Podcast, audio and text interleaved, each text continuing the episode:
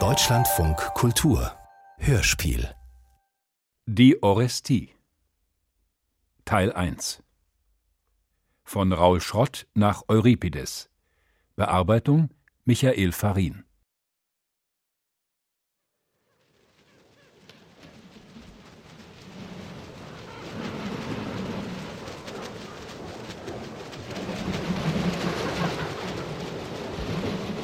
Wenn Unrecht über Gerechtigkeit triumphieren kann, müssen wir auch die Götter nicht mehr länger anerkennen.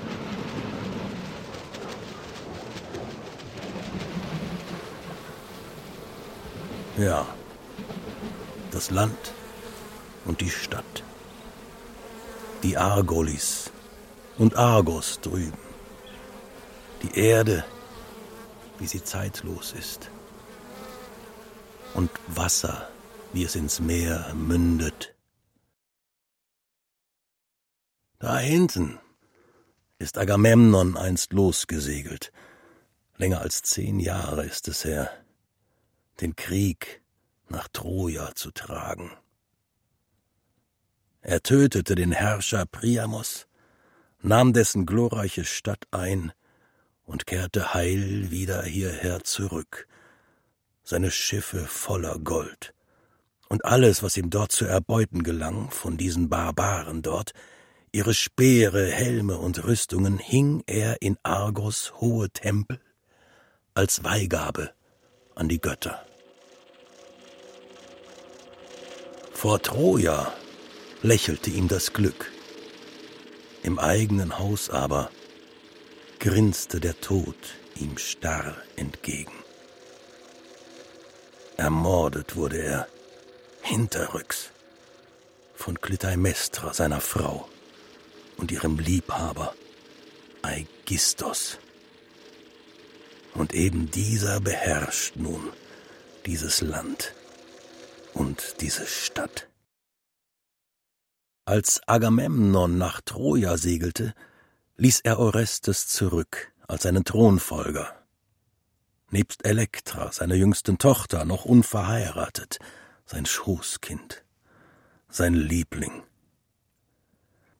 Bevor Aigistos diesen auch noch hat umbringen können, schaffte ihn der alte Lehrmeister seines Vaters außer Landes. Elektra hingegen wuchs im Palast heran. Er blühte im Morgenrot der Jugend. Schon kamen Herrschersöhne von überall, sie zu umwerben voller Angst.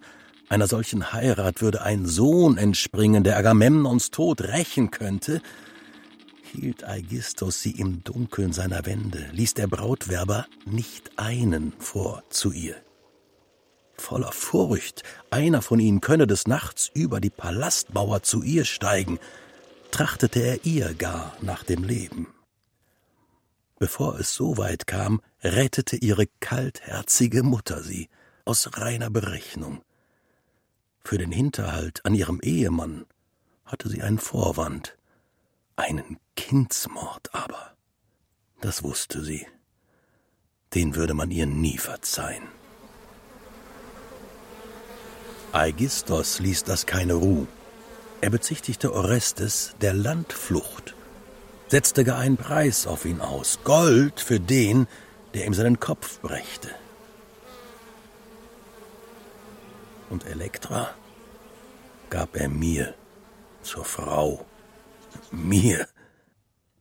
Zwar entstamme ich altem mykenischen Adel, insofern konnte keiner etwas gegen diese Heirat sagen, bis auf diesen Hof hier aber hat meine Familie längst allen Besitz verloren.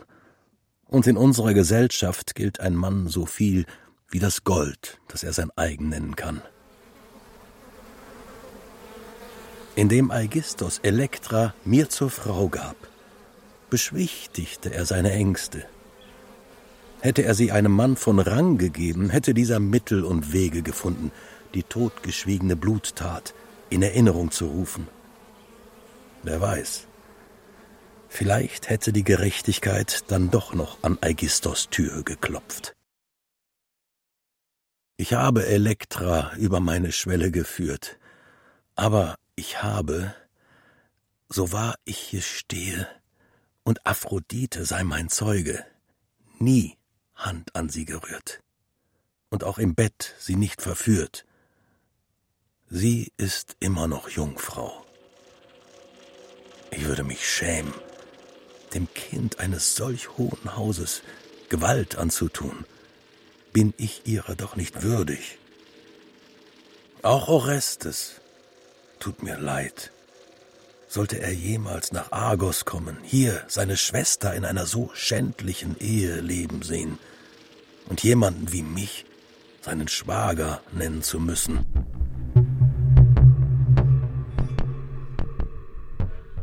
Ah, Nacht. Dunkle Göttin, die du die goldenen Sterne stillst und deine Milchstraße fließen lässt. Während ich mit dem Krug auf dem Kopf zum Fluss hinuntergehe, um dich, o oh Nacht, die noch immer ungestillte Trauer über meinen Vater hören zu lassen. Nicht die Not zwingt mich zu diesem Gang, nein, aber die Götter. Sie sollen sehen, mit welch tyrannischer Arroganz Aegistos mich gedemütigt und misshandelt hat, dass ich nun wie eine Sklavin für alle Wasser holen gehe.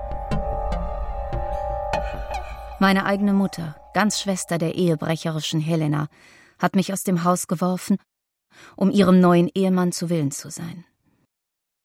Warum bloß, unglücklicher Mensch, du, schleppst du dich mit solchen Arbeiten ab? Du bist für anderes erzogen worden. Du guter Mann, in deiner Güte, manchem Gott gleich, hast meine bittere Lage nie ausgenützt. Einen Freund wie dich zu haben, ist ein wahres Glück. Deshalb will ich dir, auch wenn du's ungern siehst, die Last, die ich dir bin, nach Kräften ein wenig abnehmen, dein hartes Leben erleichtern, wo ich kann. Wenn du denn unbedingt willst, so geh. Wenigstens der Fluss ist gleich da unten. Ich werde jetzt die Herde auf die Weide treiben, danach dann mit der Aussaat beginnen. Die Götter auf den Lippen zu führen, hat noch keinen satt gemacht. Hilf dir selbst, so helfen dir die Götter. Pylades, ich kann gar nicht sagen, wie hoch ich dir anrechne, dass du mich bis zur Stadtgrenze begleitet hast. Auf dich ist Verlass. Keiner meiner Freunde stand zu mir. Einzig du bist mir noch mit Ehre und Respekt begegnet, nach all dem, was ich mitmachen und erleiden musste durch Aegistos, der meinen Vater umgebracht hat, er und Mutter, die keine Skrupel kannten. Das Orakel des Apollon im heiligen Delphi hat mich hergesandt. Der Gott hat nur zu mir gesprochen, sonst weiß niemand, dass ich hier bin um den Mord an meinem Vater mit Mord zurückzuzahlen. Niemand hat gesehen, dass ich diese Nacht am Grab des Vaters verbrachte und Tränen für ihn vergoss. Ich habe das Opfer begonnen, indem ich eine Strähne meines Haares darbrachte und den Altar mit dem Blut eines geschächteten Schafes besprengte, ohne dass der Tyrann, der nun über mein Land herrscht, davon erfuhr. Die Stadt jedoch betrete ich nicht. Ich bleib in diesem Niemandsland, weit draußen vor den Mauern. Hier endet die Gerichtsbarkeit und ich kann nach meiner Schwester suchen. Finde ich sie, binde ich sie in meinen göttlichen Auftrag ein. Los. Die Dämmerung zeigt schon das weiße Gesicht des Morgens. Wir laufen querfeldein, dann treffen wir vielleicht auf einen Bauern oder eine Magd. Schau, da drüben kommt jemand. Eine Frau, ein Wasserkrug auf ihrem Kopf, ihrem kurz geschorenen Schädel nach ist seine Sklavin. Lauf du, lauf barfuß, lauf, es ist Zeit, voran nur, voran zum Geleit meiner Trauer, du elendes Ich. Agamemnons Tochter, von Clytemnestra ausgetragen, Ausgeburt ihrer Seelenlosigkeit. Hört einer meine Klagen? Keiner ist unterjochter als ich, armes Ich. in einem Leben, das ich verachte. Elende Elektra nennen mich die Bauern, sie hören mich um Agamemnon trauern. Meine Mutter tötete ihn, ihr Liebhaber ermordete ihn. Komm, stimm die Klage an, wie es sich frommt. Bring mir die Süße, die von den Tränen kommt. Lauf du, lauf barfuß, lauf, es ist Zeit, voran, nur voran, zum Geleit meiner Trauer, du elendes Ich.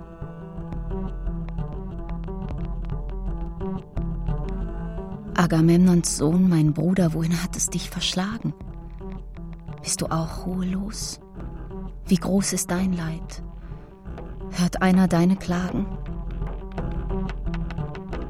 Hol mich aus dieser frohen mich, armes Ich, führ's in die Freiheit. Wie oft, dass ich an dich dachte, um mit dir den Tod unseres Vaters zu rächen, selbst wenn wir am Ende daran zerbrechen. Meine Mutter tötete ihn, ihr Liebhaber ermordete ihn. Nimm den Krug vom Kopf, du, setz ihn nieder, dass ich meinem Vater Nachtlieder anstimmen kann. Einen Schrei, einen Hadesgesang für Agamemnon, tief hinab in die Erde, auf dass mir der Schmerz leichter werde. Es ist der bittere Klang, wenn ich mich kasteie, mir mit den Nägeln den Hals zerkratze, mir die Haarbüschel ausreiße. Nein, ich beiße mir nicht auf die Zunge. Ich schrei aus voller Lunge den Schmerz am Mord meines Vaters heraus. Des Todes blutige Fratze seh ich Tag für Tag im Haus. Ei, ei, zerkratz mein Gesicht. Wie ein Schwan im Fluss so schön vor dem Tode zu singen anhebt, sein Klang ein tiefer Kuss, so sing auch du, bis deine Stimme bricht. Meinem Vater wurde ein Netz gewebt, in das man ihn verstrickte und ihn hinab in den Hades schickte. Sein Leichnam gewaschen in einem letzten Bad, ruht er nun in einem düsteren Grab. Ah, dieser bittere, bittere Axthieb, die bittere Gewalt, der ihn von Troja her und in den Tod trieb. Nicht mit Grenzen krönte dich deine Frau, Sie empfing dich kalt mit einem Hinterhalt. Mit einer Umarmung umgarnte sie dich schlau, doch statt deinen Mund, deinen Leib zu küssen, gab das Schwert des Aegistos dir seinen Bronzekuss. Aegistos, der mit ihr nun unser Erbe aufzehrt, verstümmelte dich vom Kopf bis zu den Füßen. Tochter des Agamemnon, Elektra. Uns begegnete ein Mann, er nannte uns seinen Namen nicht. Er sagte nur, er sei vom Berg Oros, einer, der nicht Korn und Wein, sondern bloß Milch gewohnt ist. Und er erzählte, dass übermorgen in Argos eine Prozession stattfindet, bei der die unverheirateten Mädchen zum Bergtempel der Stadtgöttin Hera gehen, um für den Anbruch eines neuen, fruchtbaren Jahres zu opfern. Keine glänzenden Kleider für mich, meine Freundin, und kein verführerisch goldener Schmuck, bei dem das Herz zu klopfen beginnt für mich, elende Kreatur. Ich kann den Zug der Bräute nicht anführen. Ich bin zu traurig, um diesen tanzenden Reigen voranzugehen und den Takt mit meinen Füßen anzugeben. Mit meinen Tränen kann ich nur Tag und Nacht um Vater klagen. Schaut, ich habe nur diese Lumpen am Leib. Mein Haar geschoren kann ich nur Kleider eines Sklaven tragen. Nichts, was Agamemnons Würde ansteht, nichts von dem, was der Tochter von Trojas Eroberer zustände. Groß ist die Göttin Hera, deren heilige Hochzeit wir feiern.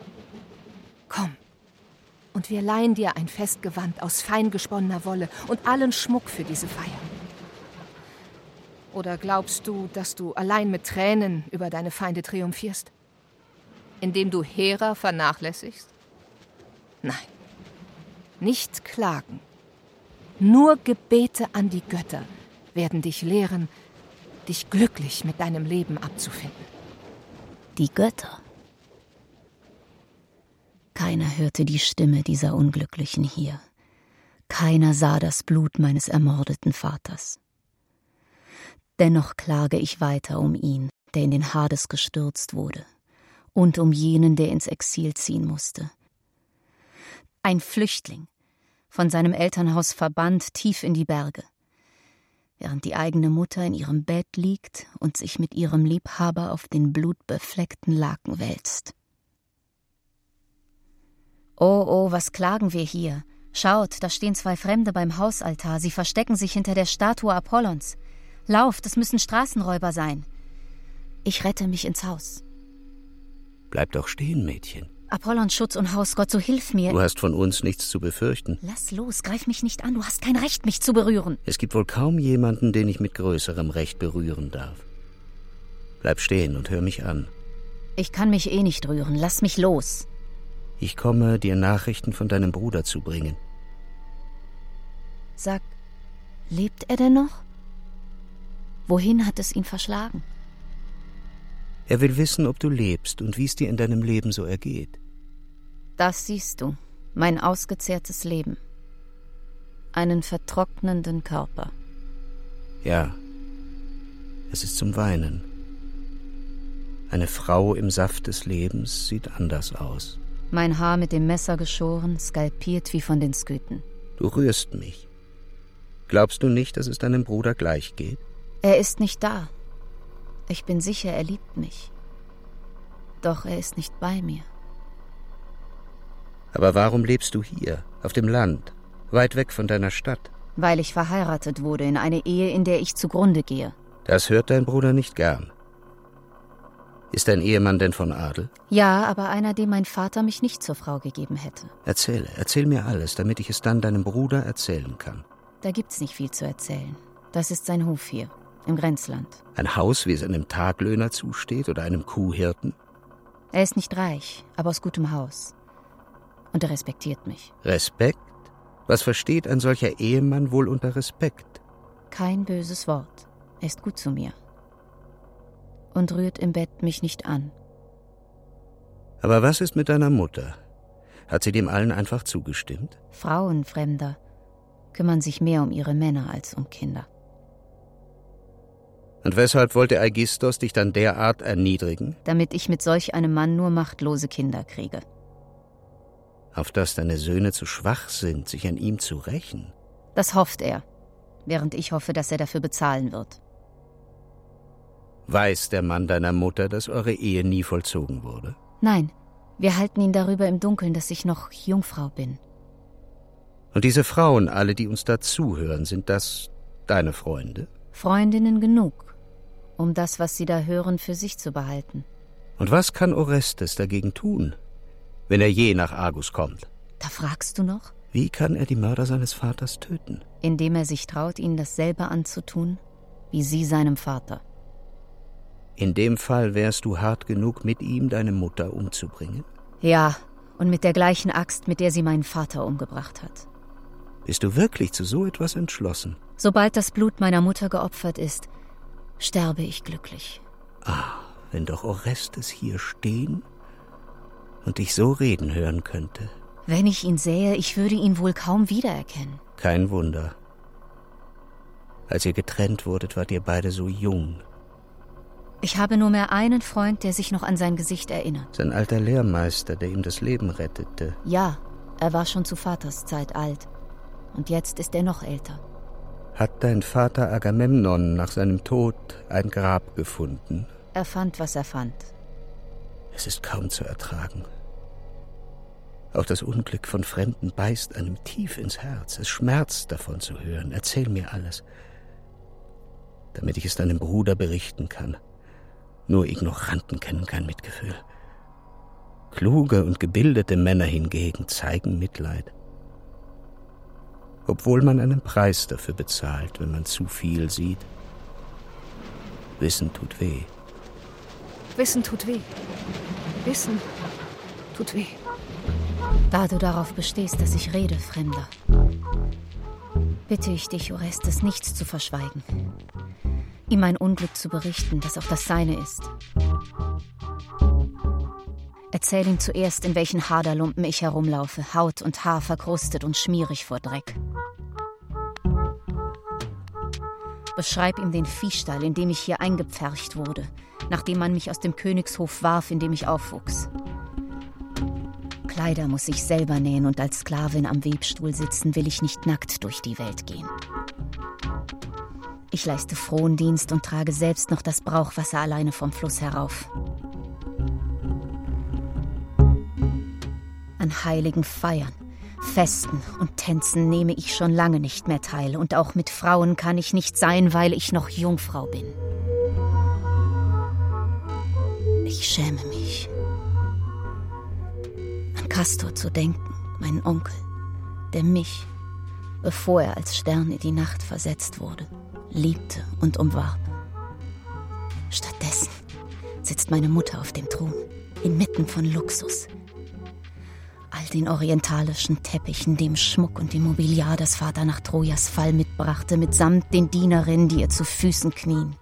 Roben aus feinster weißer Wolle am Leib, prangend von goldglitzernden Broschen, während an der Wand immer noch das Blut meines Vaters klebt, schwarz und fleckig und der Mann, der ihn ermordete, nun in Vaters Streitwagen steigt, um großartig vorzufahren und dabei Vaters Zepter, mit dem er über die Griechen herrschte, in der blutbefleckten Hand zu halten, während keiner Agamemnons Grab bislang die Ehre erwiesen hat, kein Opfertrank darüber ausgeschüttet wurde, kein Myrtenzweig ihn begrünt und der Altar bleibt kahl von Gaben für den Toten.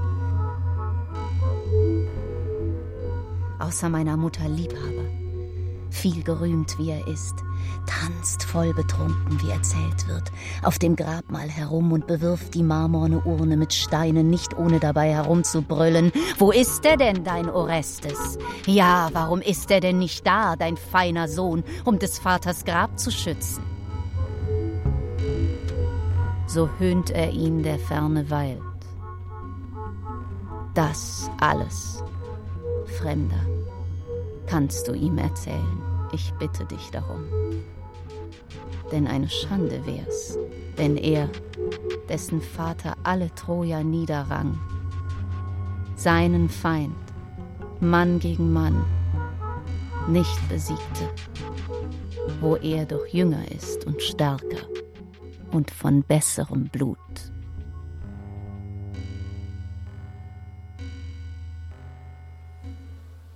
Elektra?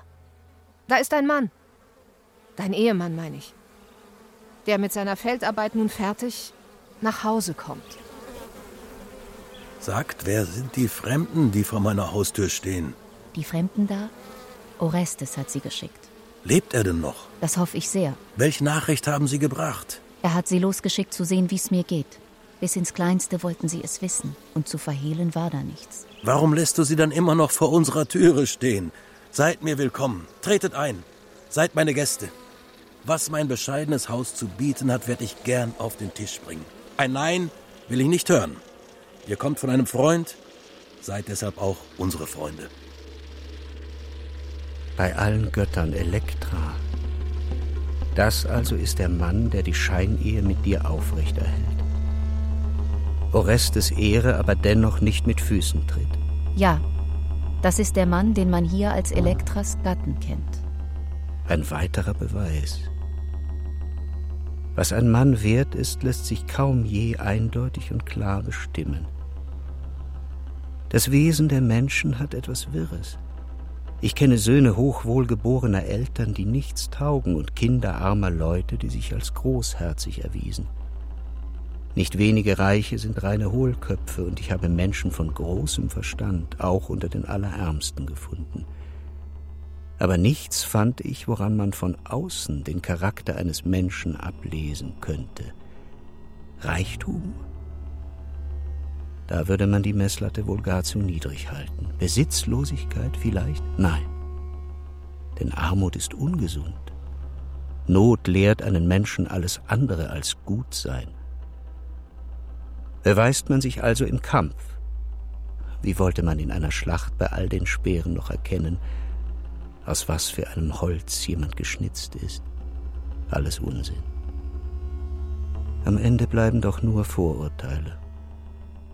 Das mit den Menschen ist nun mal eine mehr als willkürliche Sache.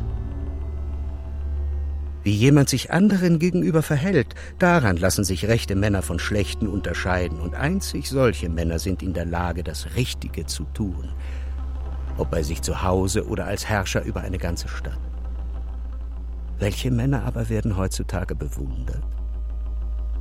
Hirnlose Muskelpakete, bepreiste Athleten und reiche Muttersöhnchen, wie sie durch die Stadt flanieren, ohne dass sie in einem Kampf einen Deut besser wären denn Mut ist eine Frage des Charakters. Nun denn, wir nehmen die Einladung in dieses Haus gern an, weil die beiden Kinder Agamemnons sie wert sind.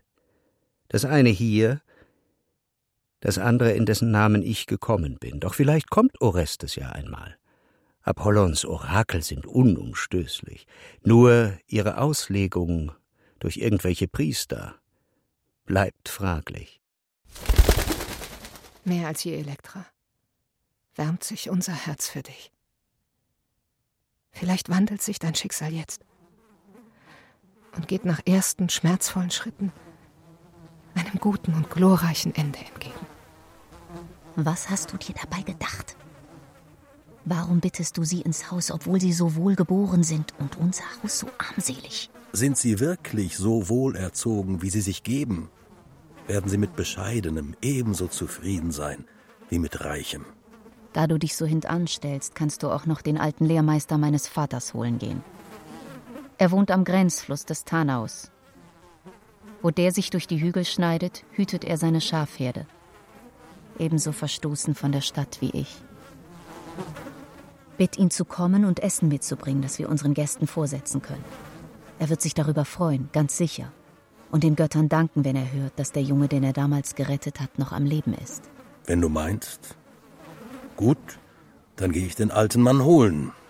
Du aber, beeil dich und bereite drin alles für unsere Gäste vor. In Situationen wie dieser, wo man gerne hätte, was man nicht hat, denke ich über Geld nach, die Möglichkeiten, die es einem verleiht. Im Alltag aber macht es kaum einen Unterschied. Der Bauch eines Armen ist genauso schnell satt wie der eines Reichen.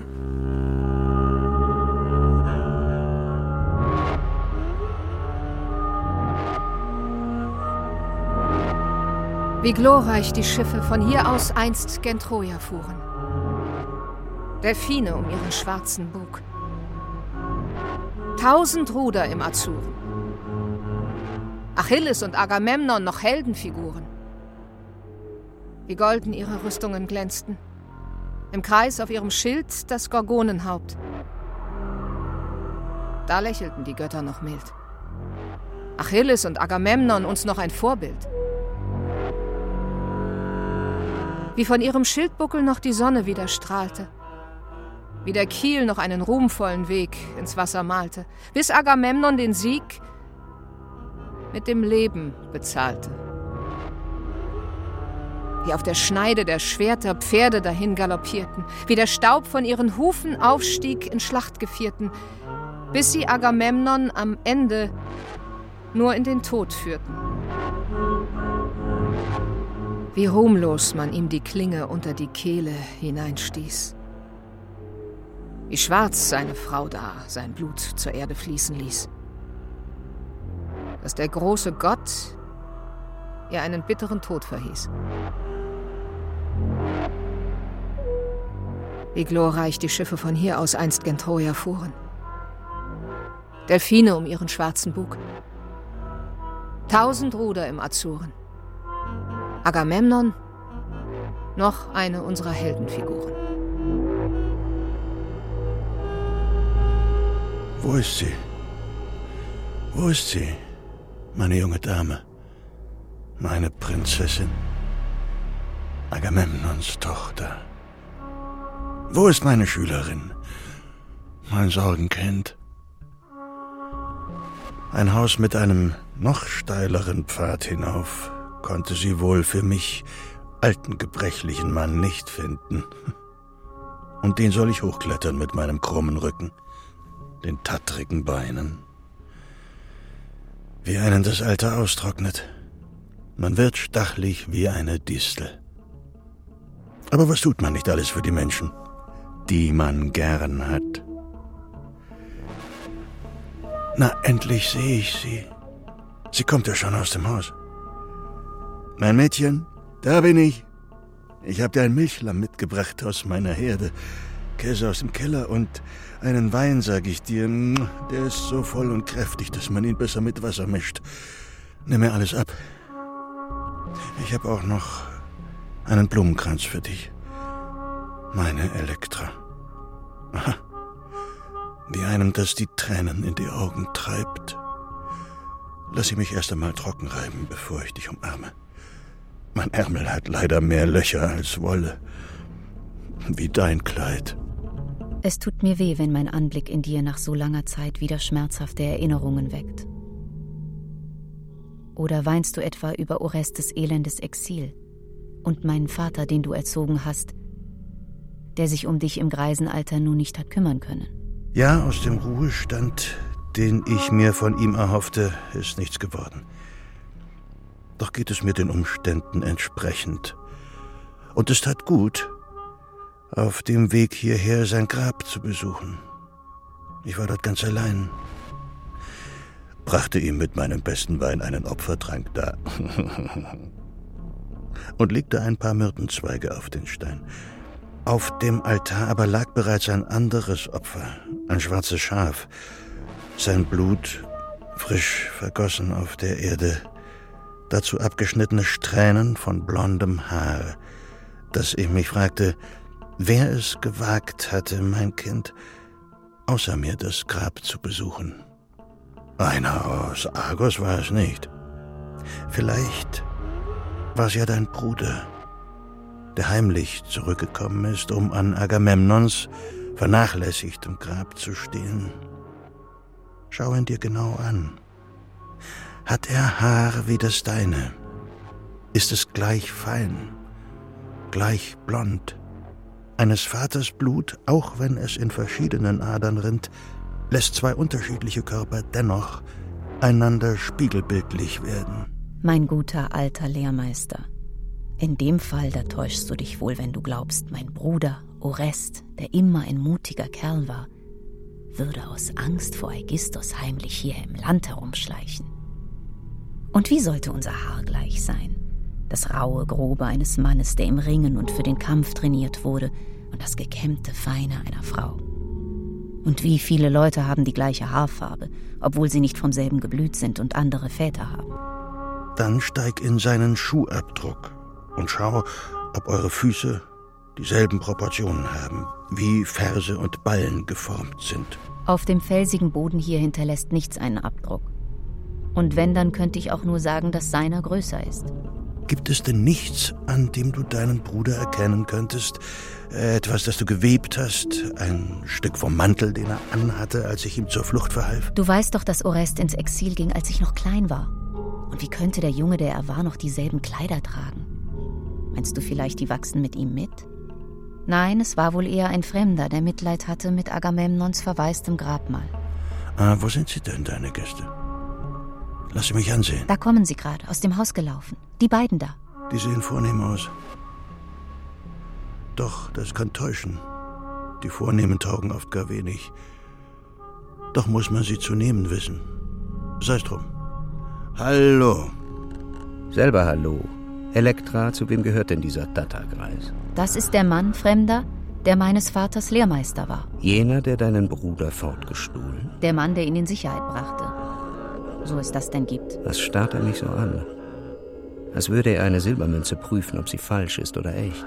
Er freut sich, in dir einem zu begegnen, der Orestes nahe steht. Nun, das tue ich. Warum aber zirkelt er um mich herum? Das frag ich mich auch, Fremder. Meine Herrin, mein Mädchen, bete zu den Göttern. Wozu um Himmels willen sollte ich denn wohl beten? Für einen Goldschatz, den ein Gott dir zeigen wird. Jawohl. Nun gut, ich rufe sie, die Götter. Ist es das, was du willst, alter Mann? Schau doch einfach nur, mein Kind. Der dir liebste Mensch, er steht vor dir, ganz nah. Ich schau schon länger, sehe aber bloß, wie kurzsichtig du bist. Ich kurzsichtig? Ich, der deinen Bruder vor sich stehen sieht? Hat es dir jetzt den Verstand geraubt? Was meinst du, alter Mann? Ich meine, dass ich Orestes sehe, den Sohn des Agamemnon. Und woran glaubst du, ihn zu erkennen? Sieh nur, die Narbe über der Augenbraue. Als ihr beide im Palasthof eurem zahmen Reh hinterherlieft, da fiel er hin und hat sich... Die Stirn aufgeschlagen. Ja, ich sehe sie. Die Narbe von dem Sturz. Dann zu. Worauf wartest du noch? Umarme ihn, es ist Orestes. Oh, endlich. Endlich bist du da. Kann ich dich halten? Hat es längst nicht mehr. Erhofft.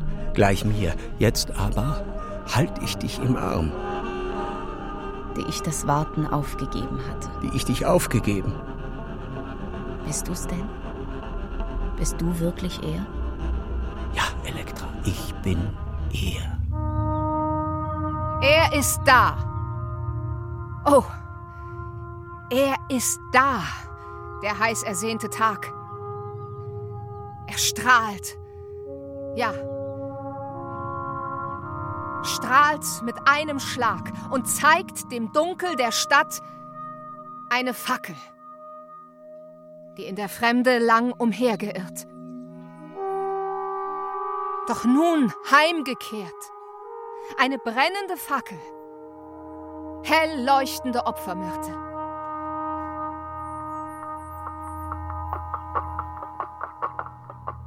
Apollon!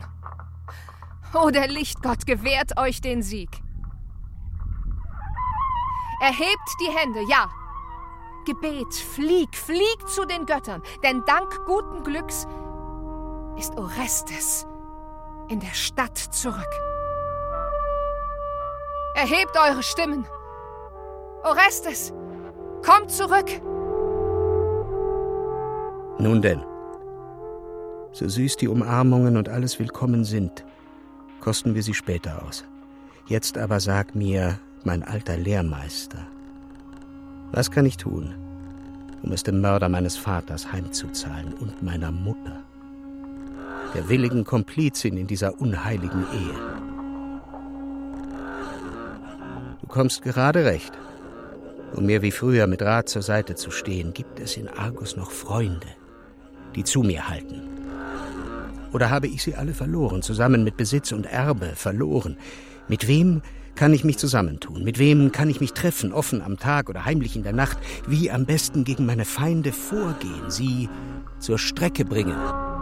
Mein Sohn, im Unglück da verlassen einen die Freunde schnell.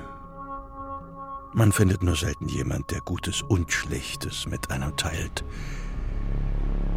So wie im Palast alles entfernt wurde, was noch an dich erinnern könnte, haben auch deine Freunde jede Hoffnung auf dich längst aufgegeben. Nichtsdestotrotz, glaube mir, Orestes, wenn ich dir sage, alles liegt in der Hand der Götter und sie geben es in deine Hände, ob du die Stadt und das Land zurückgewinnen, deinen Palast zurückerlangen kannst. Und wie gehe ich da am besten vor, um dieses Ziel zu erreichen?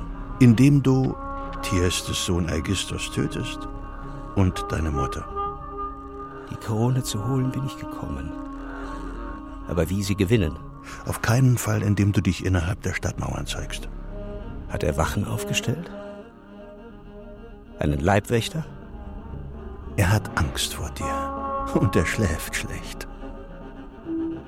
Was rätst du mir dann, alter Freund? Auf dem Weg hierher habe ich Aegisthos gesehen. Vor der Stadt bei den Pferdeweiden. Gar nicht so weit von hier. Es sieht aus, als bereite er am Bergfuß ein Fest für die Nymphen vor. Dass sie seine Kinder beschützen mögen? Oder ist Clytemnestra etwa schwanger? Ich weiß bloß eines. Er hat einen Ochsen für das Opfer vorbereitet. Wie viele Männer waren da? Aus der Stadt war keiner dabei. Nur die Dienerschaft aus dem Palast. Von der keiner mich wiedererkennen wird, nehme ich an. Ja? Alles nur Haussklaven. Die haben dich noch nie gesehen. Und die, wenn wir ihn umbringen, uns dafür dankbar sein werden. Ja, das ist für Sklaven typisch. Und wie sollten wir uns im Fall des Falles Agistos nähern? Während der Opferfeier gehst du dort vorbei, so dass er dich sehen muss. Seine Felder liegen, wenn ich mich recht erinnere, rechts der Straße. Ja, und wenn er dich sieht, wird er dich zum Fest dazu bitten. Und dieses Fest, das wird ich ihm dann verderben. So Apollon will. Was weiterhin geschieht, wissen die Götter. Feste fallen, wie sie fallen. Gut gesagt. Doch wo wird meine Mutter sein? In Argos. Für das Bankett aber wird sie zu ihrem Manne stoßen. Warum ist sie nicht mit ihm gemeinsam beim Opferfest? Weil sie die Missbilligung der Stadtbürger fürchtet. Hm, ich verstehe. Eine Frau, die so Unheiliges getan hat, ruft schon genug Abscheu hervor. Und was dann? Sag, soll ich sie und ihn sofort umbringen? Den Tod meiner Mutter, den werde ich selber in die Hand nehmen. Ja. So wird das Schicksal den ersten Tod gut zu Ende bringen. Zuerst aber soll unser alter Lehrmeister uns beide dafür anleiten. So soll es sein. Alter Freund, geh zu Clytemnestra. Berichte ihr, dass ich nicht kommen kann, weil ich einen Buben geboren habe. Einen Nachfolger. Und wann soll das passiert sein? Schon länger her? Gerade eben? Vor zehn Tagen erst. Die Zeit nach der Geburt, wo man noch unrein ist. Bis man am zehnten dem Kind einen Namen gibt, es in die Familie holt. Und wie soll das dann den Tod über deine Mutter bringen, frage ich. Ah, sie wird kommen, sobald sie hört, dass ich im Wochenbett liege. Warum glaubst du, sollte sie kümmern, wie es dir geht? Hm, nicht ich kümmere sie. Der Junge.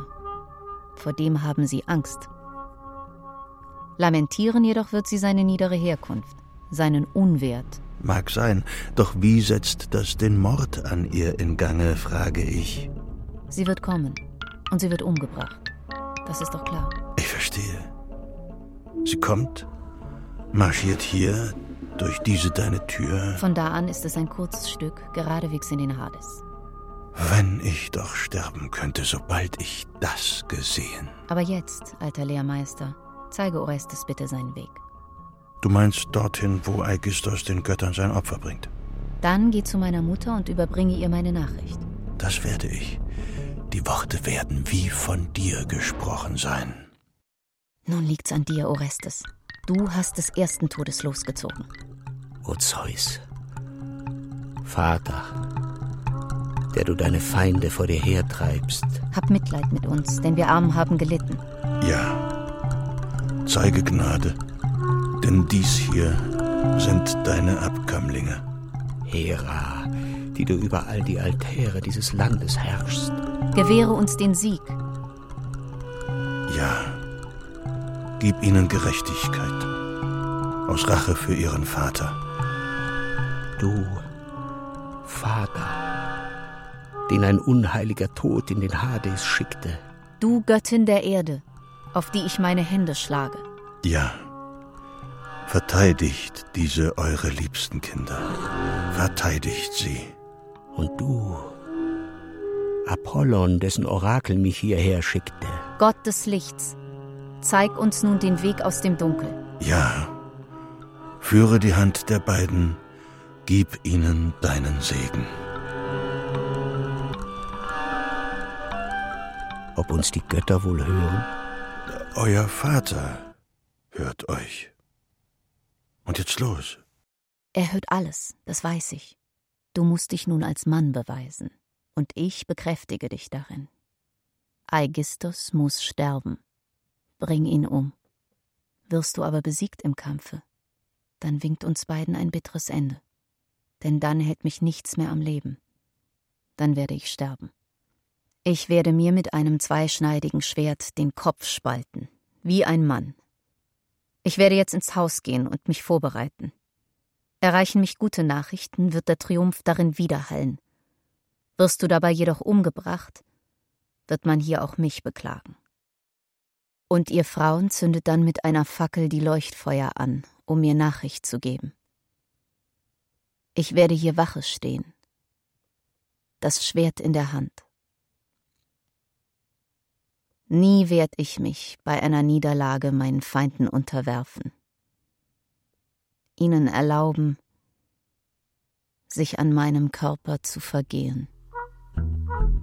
In Argos erzählt man sich immer noch die alte Geschichte, wie ein magisches Lamm seiner Mutter entrissen wurde von Pan, dem Herrn über Wild und Land.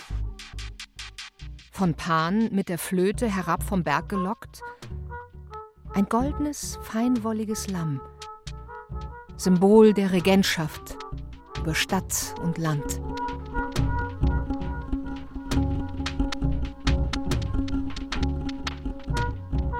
Auf einer steinernen Plattform stehend, rief ein Herold aus: Geht! Geht alle zur Versammlung, ihr Bürger, und schaut, was euer zukünftiger König Atreus wunderbar Seltsames als Zeichen seiner Herrschaft besitzt. Und so kam Atreus, Sohn des Pelops, Tantalus Enkel, an die Macht in Argos.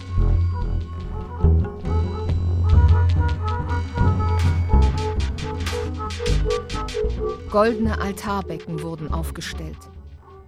Heilige Feuer brannten. Rauch stieg auf zu den Göttern, samt Liedern, zu den Flöten aus dem Holz des Zirkelbaums, die dieses goldene Lamm priesen. Doch da kam der Verrat. Thyestes verführte erst die Frau seines Bruders, des Atreus, und dann stahl er auch dies seltsam wunderbare Zeichen. Er trat in die Mitte der versammelten Bürger und rief aus Ich habe dieses gehörnte goldwollige Tier bei mir zu Haus. Aber in dieser Stunde, da änderte Zeus den Lauf der Sterne, hieß die Sonne umzukehren und den Morgen zum Abend, den Abend zum Morgen werden, so dass die Regen nunmehr den Norden tränken, während der Süden seither in der Mittagsglut austrocknet, zu Wüste, Sand und Staub. Solch furchteinflößende Geschichten aber gemahnen uns an die Macht der Götter, machen uns ihnen gefügig. Tiestes Enkel Aigistos und eure läufige Mutter aber, sie haben darauf vergessen, als sie Agamemnon ermordeten.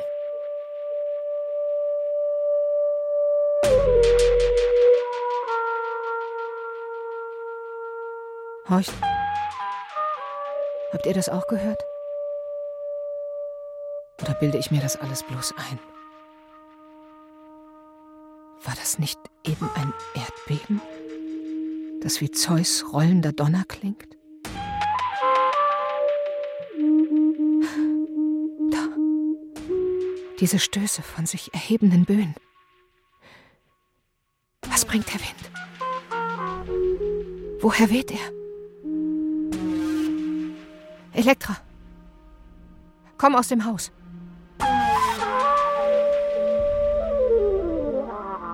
Was ist los, meine Freundin?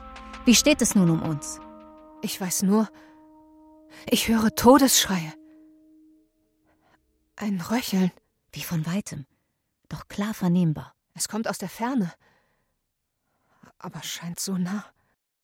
Stöhnt da einer allein? Oder sind's zwei, die ihre Seele aushauchen? Schwer zu sagen. Schreie. Ein seltsames Singen durcheinander. Dann verkünden Sie meinen Tod.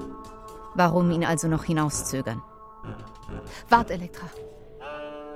Wart, bis du es sicher weißt.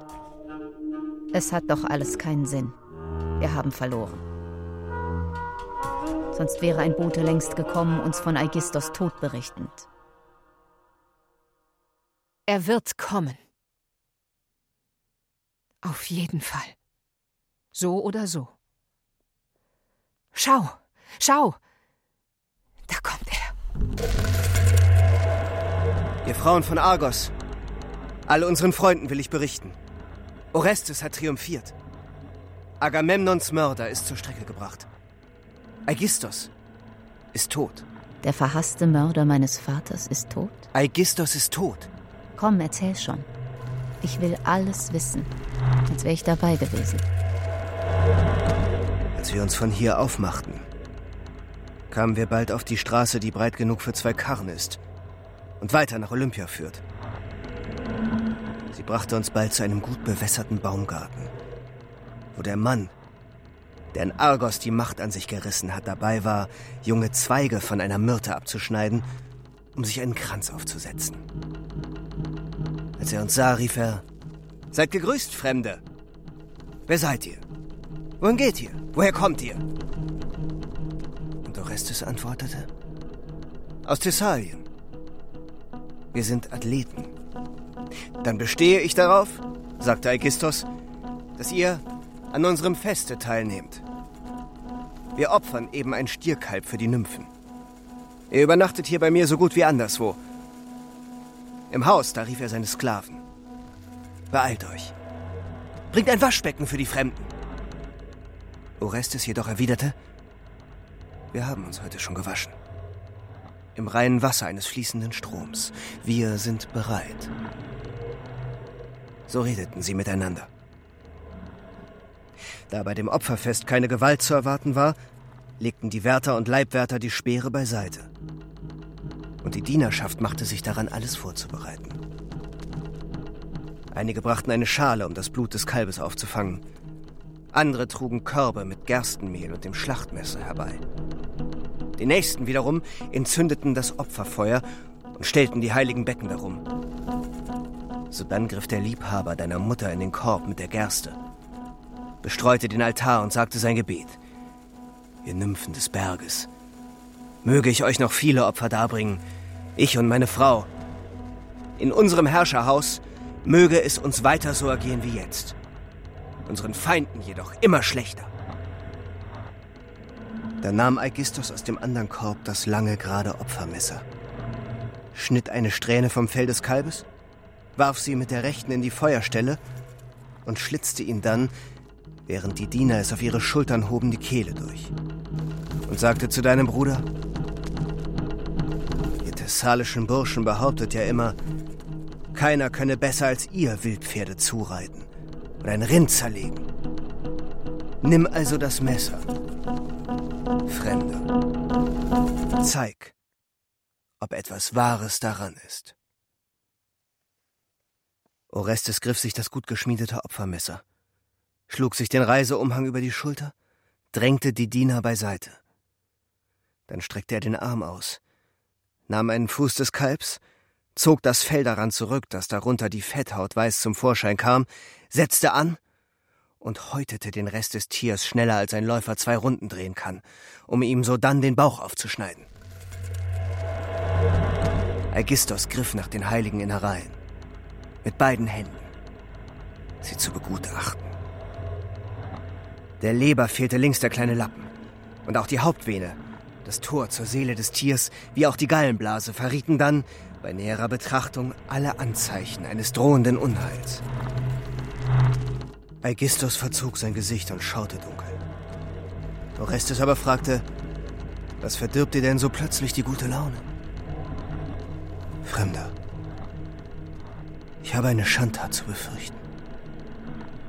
Und Agamemnons Sohn ist der Mensch, der mich am meisten hasst. Währenddessen zog er die Darmschlingen, eine um die andere heraus und begann die anderen Organe zu beschauen. Den Kopf darüber, gebückt. Da erhob dein Bruder sich, auf die Zehenspitzen, und hieb ihm das Beil in das Rückgrat, mitten zwischen zwei Wirbel. Aegisthos ganzer Körper zuckte aus, krampfte zusammen. Er röchelte nach Luft, gab noch ein Schrillen von sich, krümmte sich dann in den Tod, gefällt. Wie ein Stier, sein Blut auf dem Boden zerfließend. Die Diener stoben auseinander, rannten zu den Speeren. Wir standen da, zwei gegen alle, wichen keinen Fuß breit, legten unsere Speere gegen sie an und dein Bruder schrie, ich komme nicht als Feind der Stadt. Ich wollte nur, dass der Mörder meines Vaters den Mord an ihm mit seinem Blut bezahlt. Ich, Orestes. Als sie diese Worte hörten, senkten sie die Speere. Und nachdem ein Greis aus dem Haushalt Agamemnons ihn wiedererkannt hatte, schmückten sie das Haupt eines Bruders mit Blumenkränzen und riefen vor Freude und Triumph laut durcheinander. Orestes ist jetzt auf dem Weg hierher, dir einen Kopf zu bringen. Nicht das Haupt der Gorgone, vor der du versteinern musst, sondern Aigistos Schädel. In all dem Blutbad, das er einst angerichtet hat, ist er nun selbst ertrunken.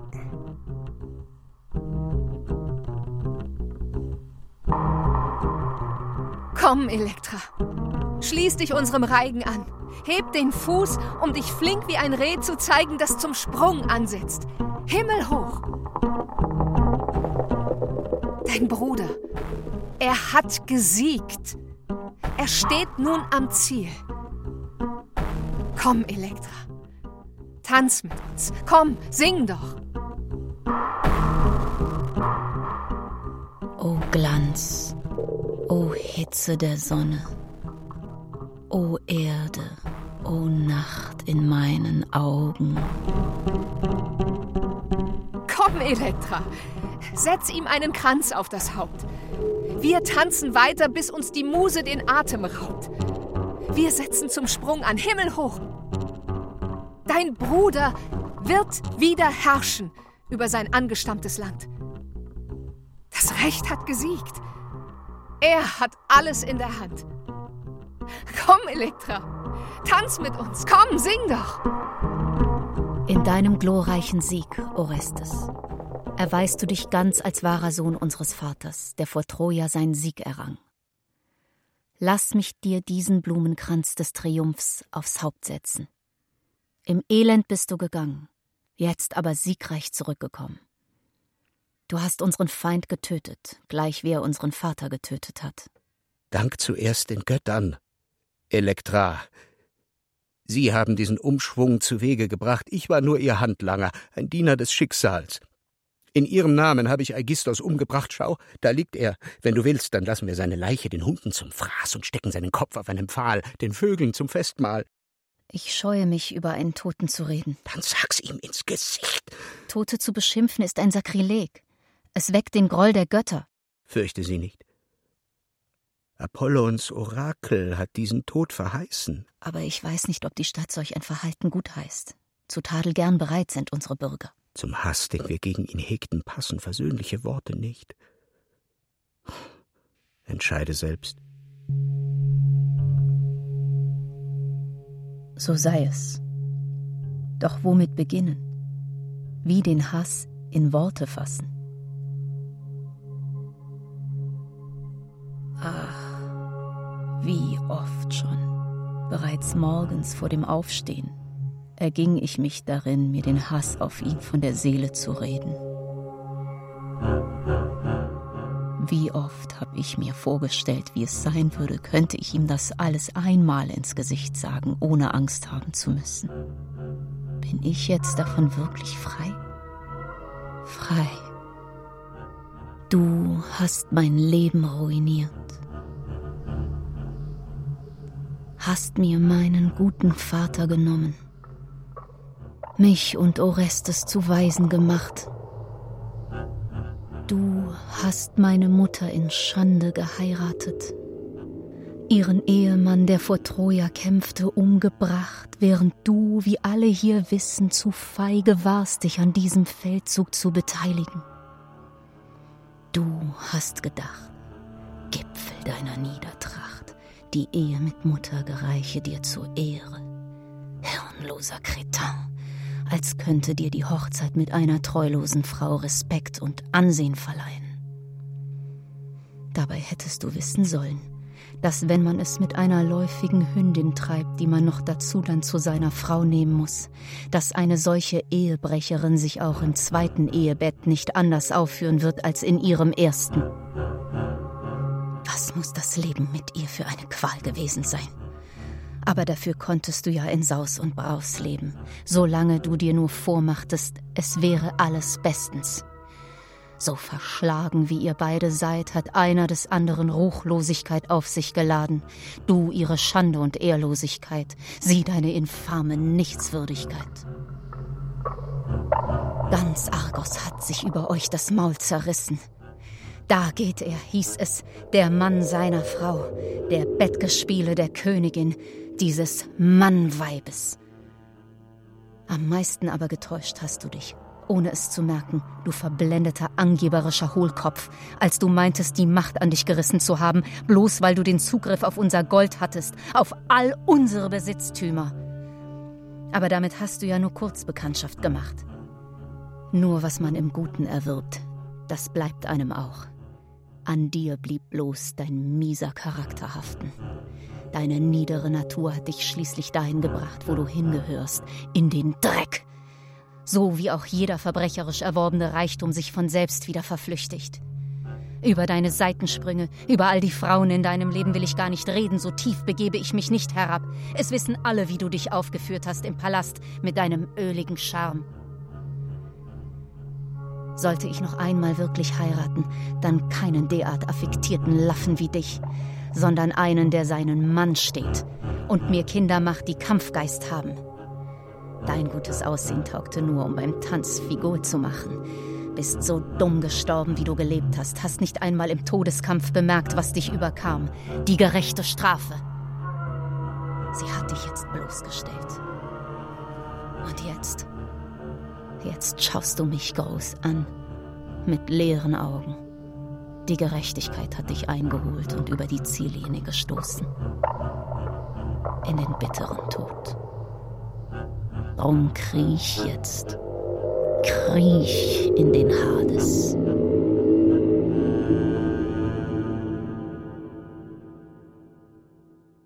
Schrecklich waren seine Taten. Schrecklich hat er sie euch bezahlt, dir und Orestes. Gerechtigkeit ist eine Macht. Sie brandmarkt jeden.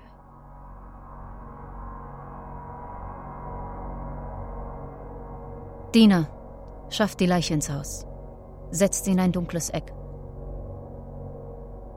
Wenn Mutter kommt, soll sie sie erst im Moment des Todes sehen. Wart. Da ist noch etwas, über das wir reden müssen. Ob aus Argos Verstärkung naht? Nein, über Mutter, die ich da hinten kommen sehe. Ja. Geradewegs auf uns zu. Mitten hinein in unser Netz. Sie wird offenbar von nicht wenigen Dienern begleitet. Schau, wie prächtig ihr Wagen und wie fein sie angezogen ist.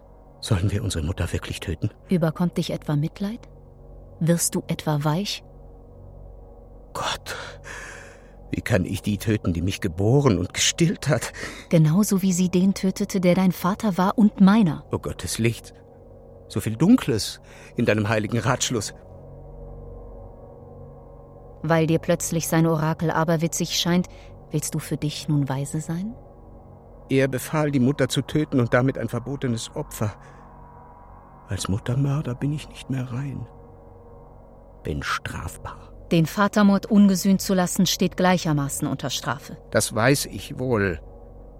Für diesen Muttermord jedoch. Und andernfalls wird man dich des Verrats am Vater zeihen. Was, wenn ein Dämon die Gestalt des Gottes angenommen und das Orakel ausgesprochen hat? Pythia im heiligen Delphi? Die, die auf dem geweihten Dreifuß sitzt? Das vermag ich nicht zu glauben. Und ich kann's nicht glauben, dass diese Prophezeiung eine gute war. Reiß dich zusammen. Steh dein Mann. Werd jetzt nicht feig. Geh rasch ins Haus und stell dieselbe Falle auf für sie, in die sie damals ihren Ehemann gelockt. Ich gehe hinein. Ich übertrete damit eine Schwelle. Wenn das der Wille der Götter ist, dann sei es. Doch er bringt Bitteres nur, nicht Süßes.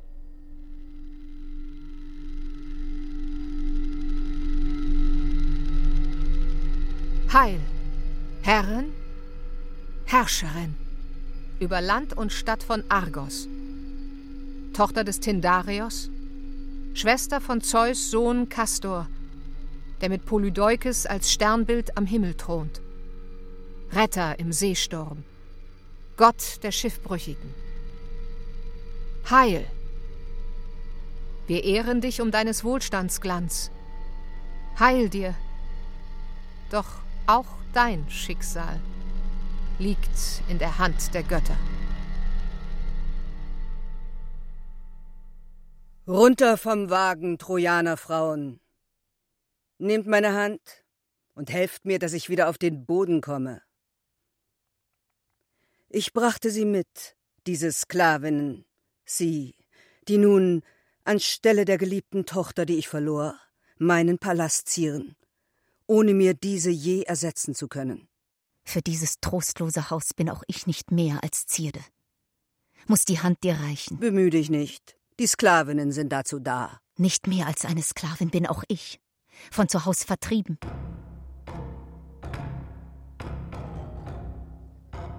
Dein Vater allein hat das über uns gebracht. Seine Intrigen gegen jene, die eigentlich höchste Zuneigung, tiefsten Respekt verdient hätten. All seine Freunde, sein Kind und auch mich Ich erinnere dich gerne noch einmal daran. Hat eine Frau einmal einen schlechten Ruf erworben, wird ihre Zunge bitter. In meinen Augen ist das nichts Schlechtes. Sie kann dann umso schärfer sagen, was geschah. Erst so lernen die Leute alle Fakten kennen. Wenn man sie weiterhin verachtet, dann ist es wenigstens gerecht. Man weiß dann immerhin, warum sie gehasst wird. Alles andere ist nicht mehr als üble Nachrede. Tindarios, der Herrscher von Sparta, mein Vater, gab mich damals deinem Vater zur Frau. Ihm in Obhut. Jedoch nicht, damit ich oder was ich zur Welt bringe, umgebracht wird. Dennoch hat der ach so große Agamemnon als die Flotte nicht gen Troja auszulaufen vermochte. Meine Tochter Iphigenea in den Hafen von Aulis gelockt, indem er ihr vormachte, Achilleus wolle sie heiraten? Dort jedoch hat er sie dann geopfert, sie auf den Altar gestreckt und ihr die weiße Kehle aufgeschlitzt, nur damit die Götter in der Flaute einen günstigen Wind schicken. Wäre es darum gegangen, unsere Stadt vor einer Eroberung, unseren Palast vor Plünderung zu bewahren oder die Sicherheit meiner anderen Kinder zu garantieren. Eines als Opfer auch für dich. Dann hätte ich ihm vergeben können. So aber ging's bei diesem Kriegszug bloß um Helena. Dass meine Schwester Lust auf einen anderen hatte. Um diesen Laffen von Paris. Und darum, dass der Schlappschwanz Menelaos weder Helena im Zaum zu halten vermochte, noch mit ihrem Verführer fertig wurde. Und dieses Ehebruchs wegen nahm Agamemnon meiner Iphigenea das Leben. Der Vater der eigenen Tochter. Wegen dieser Geschichte kannst du auch nur im entferntesten nachvollziehen, was er mir damit antat. Deswegen aber wäre ich noch nicht wild geworden und hätte ihn, den eigenen Mann, getötet. Doch brachte er mir noch aus seinem Troja diese wahnsinnige Prophetin, Apollon-Priesterin, ins Haus, Priamos Tochter Cassandra, hielt uns wie Konkubinen, seine Frau und diese Irre in einem Bett. Zwei Stuten in einem Stall für diesen Herrenreiter.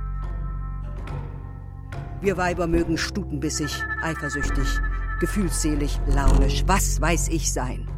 Aber wenn der eigene Mann dazu noch die andere neue vorzieht, nur mehr mit ihr schlafen will, wird jede Frau es ihm über kurz oder lang heimzahlen, es ihm gleich tun und sich einen anderen suchen. Wen aber zieht man in den Dreck? Uns Frauen. Über uns zerreißt man sich das Maul. Während die Männer, die schuld an allem sind, gut dastehen, sogar noch bewundert werden. Bedenke einmal, umgekehrt, nimm an, mein Schwager Menelaos wäre von einer Frau ver und dann entführt worden. Hätte ich, um ihn zurückzuholen, mein Kind Orestes auf einem Altar geopfert? Für ihn? Was glaubst du, hätte dein Vater dann gemacht? Umgebracht hätte er mich. Was für ihn rechtens wäre gewesen, soll nun für mich unrechtens sein. Ich habe ihn getötet, ja. Mich von ihm abgewandt und bin den einzigen Weg gegangen, der mir noch offen stand, zu seinen Feinden. Denn von seinen Freunden hätte mir nicht einer Beistand geleistet. Und nun sag frei heraus, so wie es jedem Bürger zusteht, was du denkst. Sag mir, was am Tod deines Vaters, des großen Agamemnon, ungerecht war. Bist du sicher, dass du das auch hören willst? Ich stehe zu meinem Wort. Sag, was du von deiner Mutter hältst. Deine Schönheit wird von allen gepriesen. Was das betrifft, stehst du Helena nicht nach. Auch eurem Wesen nach seid ihr beide Schwestern.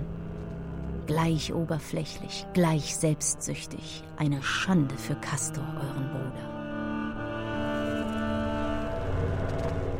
Helena betrug Menelaos aus freien Stücken, und ebenso freiwillig ging sie ihrem Untergang entgegen, wie du ihn inszeniertest für Griechenlands größten Helden. Beide habt ihr eure Männer hintergangen und habt euch beide nach Bedarf hinter ihnen verschanzt. Dass du ihn umgebracht hast wegen Iphigenia ist bloß ein Vorwand. Dazu kenne ich dich zu gut. Lang bevor die Götter Iphigenia als Opfer forderten, unmittelbar nachdem Agamemnon sein Schiff bestieg, hast du bereits deine schönen braunen Locken vom Spiegel zurechtgezupft.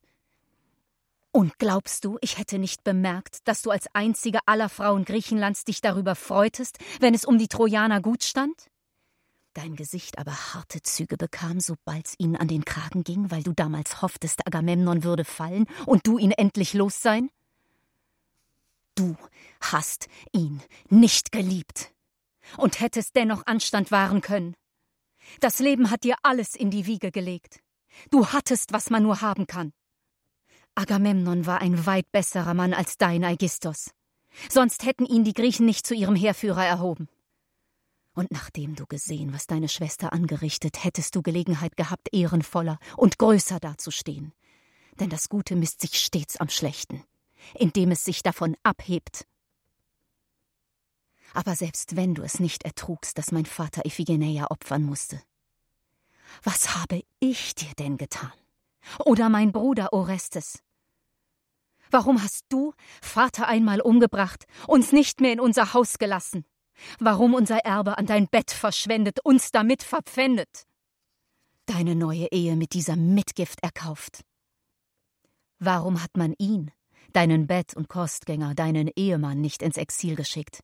Dafür, dass er deinen Sohn ins Exil schickte?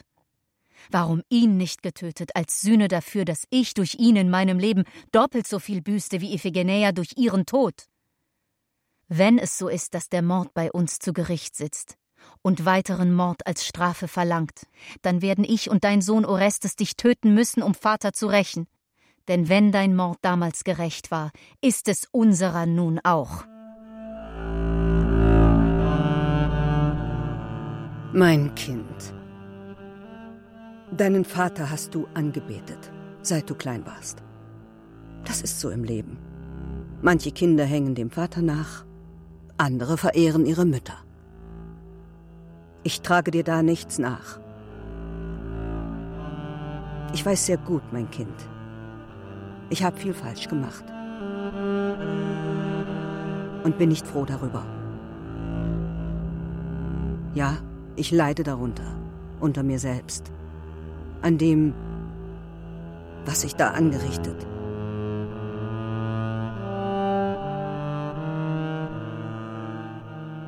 Der Zorn, den ich in meinem Busen gegen unseren Agamemnon nährte, wie eine Schlange, hat mich vergiftet und mich blind gemacht. Sie kommen zu spät, deine Tränen. Sie können nur nichts mehr heilen. Mein Vater ist tot. Aber warum holst du nicht wenigstens Orestes zurück? Deinen Sohn, der sich irgendwo im Exil durchschlagen muss weil ich Angst vor ihm habe. Ich um mein Leben fürchte, nicht um seines. Es heißt, der Tod seines Vaters habe ihn blutwütig gemacht. Und warum lässt du zu, dass dein Mann mich so grausam behandelt? Das ist seine Art. Und du bist viel zu selbstbestimmt und stur. Ja, weil ich verletzt bin aber mein Zorn, der wird bald nachlassen. Und er, da bin ich mir sicher, dich bald großmütiger behandeln. Die Großmut dessen, ja, der in meinem Haus aus und eingeht. Siehst du, schon schürst du den Streit von neuem. Bin schon still. Ich fürchte ihn ebenso, wie ich ihn fürchte. Genug geredet. Warum hast du mich rufen lassen? Elektra, ich nehme an, du hast gehört, dass ich ein Kind geboren habe. Bring bitte für mich das Dankopfer dar, das man am zehnten Tag nach einer Geburt feiert. So wie es Brauch ist. Ich weiß nicht wie, kenne mich da nicht aus. Es ist ja mein erstes Kind. Ein Sohn. Das ist die Sache der Hebamme, die das Kind zur Welt brachte. Ich hatte keine Hebamme, habe meinen Sohn selbst geboren. Ist der Bauernhof hier so einsam, dass ihr keinen Nachbarn habt? Armhäusler wie uns will auch hier keiner als Nachbarn haben. Ja, schau dich doch an, wie schmutzig du bist. Ja, wäschst du dich denn nicht? Und das nach einer Geburt? Und den Tagen im Kindbett? Dann werde ich wohl oder übel losziehen müssen und dieses Opfer darbringen für das Kind. Sobald ich dir den Gefallen getan habe, gehe ich jedoch zu dem Hain, wo Aegistos gerade das Fest für die Nymphen vorbereitet. Ihr Frauen, spannt den Wagen ab. Führt die Tiere zum Futtertrog. Kommt zurück, wenn ihr denkt, dass ich mein Opfer an die Götter dargebracht. Schließlich muss ich auch meinem Ehemann noch einen Gefallen tun. Sei willkommen in meiner bescheidenen Behausung. Da ist die Tür. Und pass auf, dass dir der Ruß die kostbare Robe nicht beschmiert. Im Hause wirst du alles finden, was die Götter für ihr Opfer brauchen. Der Korb mit der heiligen Gerste steht bereit. Das Messer ist geschliffen. Es hat bereits den Stier getötet. Niedergestreckt wirst du gleich neben ihm liegen. Auch im Hades. Der Mann, mit dem du verheiratet warst, im Leben geschlafen hast. Das ist der Gefallen, den ich dir tue. Während du nun deine Schuld an meinem Vater Agamemnon begleichst. Das Böse wird zurückbezahlt. Der Wind des Schicksals weht nun anders um das Haus. Die Zeit nimmt uns, setzt uns einfach wieder an den Anfang zurück. Hören wir da drin jemanden schreien? Nun rennst du in dein Unglück. Bei den Göttern. Kinder, ich bitte euch. Tötet nicht eure Mutter. Da kommen sie. Frisch mit Blut bespritzt vom Mord an ihrer Mutter drinnen liegen sie. Frisch, mit Blut bespritzt. Trophäen eines Schlachtopfers. Es gibt kein Herrscherhaus, noch gab es das jemals, tragischer als das des Tantalus.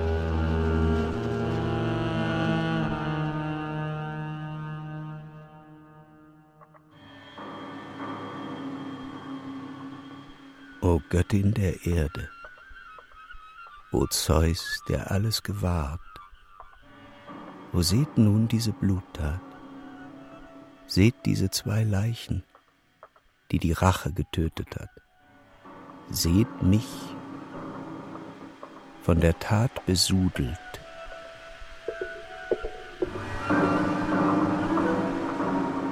Apollon, Gott des Lichts, dunkel ist der Lauf der Gerechtigkeit, die du mir verkündet. Hell jedoch sind die Narben, die sie mir auf meiner Haut hinterlässt. Du hast mich mit dem Los der Mörder geschlagen, verbannt zu werden von zu Haus. Doch welche Stadt nimmt mich auf? Welches Land? Wer sieht mir noch ins Gesicht, nachdem ich nun die eigene Mutter umgebracht habe? Und wehe, an wen kann ich mich noch wenden? Weine für mich, Bruder. Ich trage die Schuld. Ich habe vor Hass gebrannt. Weine für mich, Bruder, der Frau, die mich gebar, der Frau gebar ich den Tod. Verstoßen bin ich aus allen Reigen, ausgeschlossen von jedem Fest, jeder Hochzeitsfeier. Welcher Mann will mich noch haben? Wer mich noch heiraten? Wer mich holen ins Ehebett? Mit dem Wechsel des Windes haben sich auch deine Gedanken gewandelt. Jetzt sind sie wieder rein, wo sie zuvor unheilig waren. Schreckliches hast du von deinem Bruder erzwungen.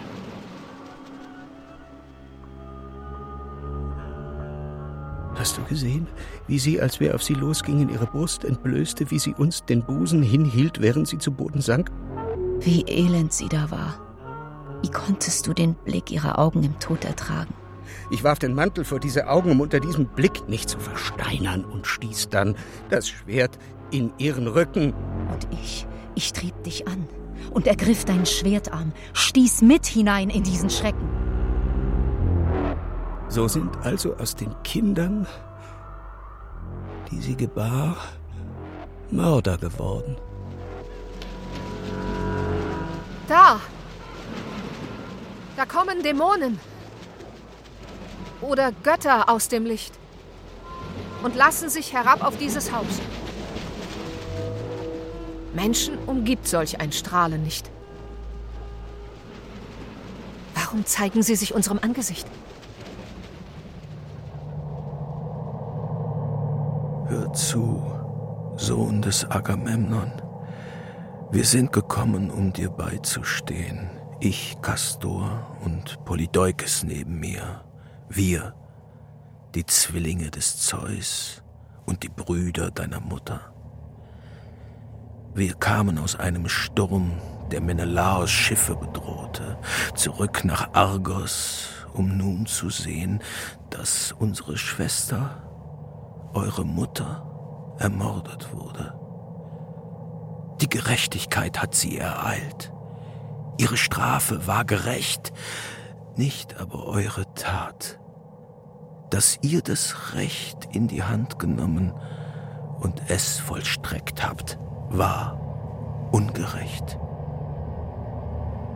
Was Apollon betrifft, den Gott des Lichts, er ist unser Herr, deshalb haben wir zu schweigen.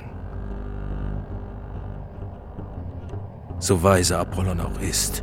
Er weiß, was richtig ist. Das Orakel aber für dich war falsch. Uns bleibt nichts anderes, als dies zu akzeptieren, euch nun die Folgen zu tragen und das Schicksal auf euch zu nehmen, das Zeus und die Mäuren bestimmt haben. Elektra soll sich einen neuen Mann suchen. Dich, Orestes, werden die kehren. Die schrecklichen Rachegöttinnen des Schicksals, hechelnd und hundsäugig überkommen und in den Wahn treiben. Einem Rad gleich wirst du kreiseln und in den Irrsinn rollen. Dieser Mord fällt nun auf dein Haupt.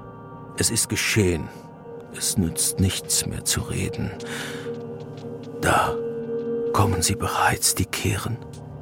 Wir können sie nicht abwehren. Wir hören sie schon hecheln wie Hunde. Sie keifen und geifern aus einem Munde. Sie kommen bereits über dich mit schwarzen Flügeln und züngelnden Schlangen. Sie sind nicht zu zügeln. Wir müssen uns aufmachen und gehen.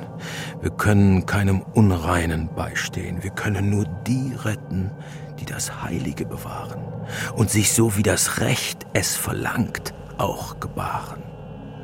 Nur wer einen geraden Kurs steuert, auf dem Schiff der Gerechten anheuert, den können wir retten, wenn er in einen Sturm gerät. Nicht aber den, der aus eigenem Willen das Gute verrät. wenn einer wissentlich Böses begeht, selbst wenn ein Gott hinter ihm steht. Schlagen die Wellen über seinem Haupt zusammen und der Zorn des Himmels setzt ihn in Flammen.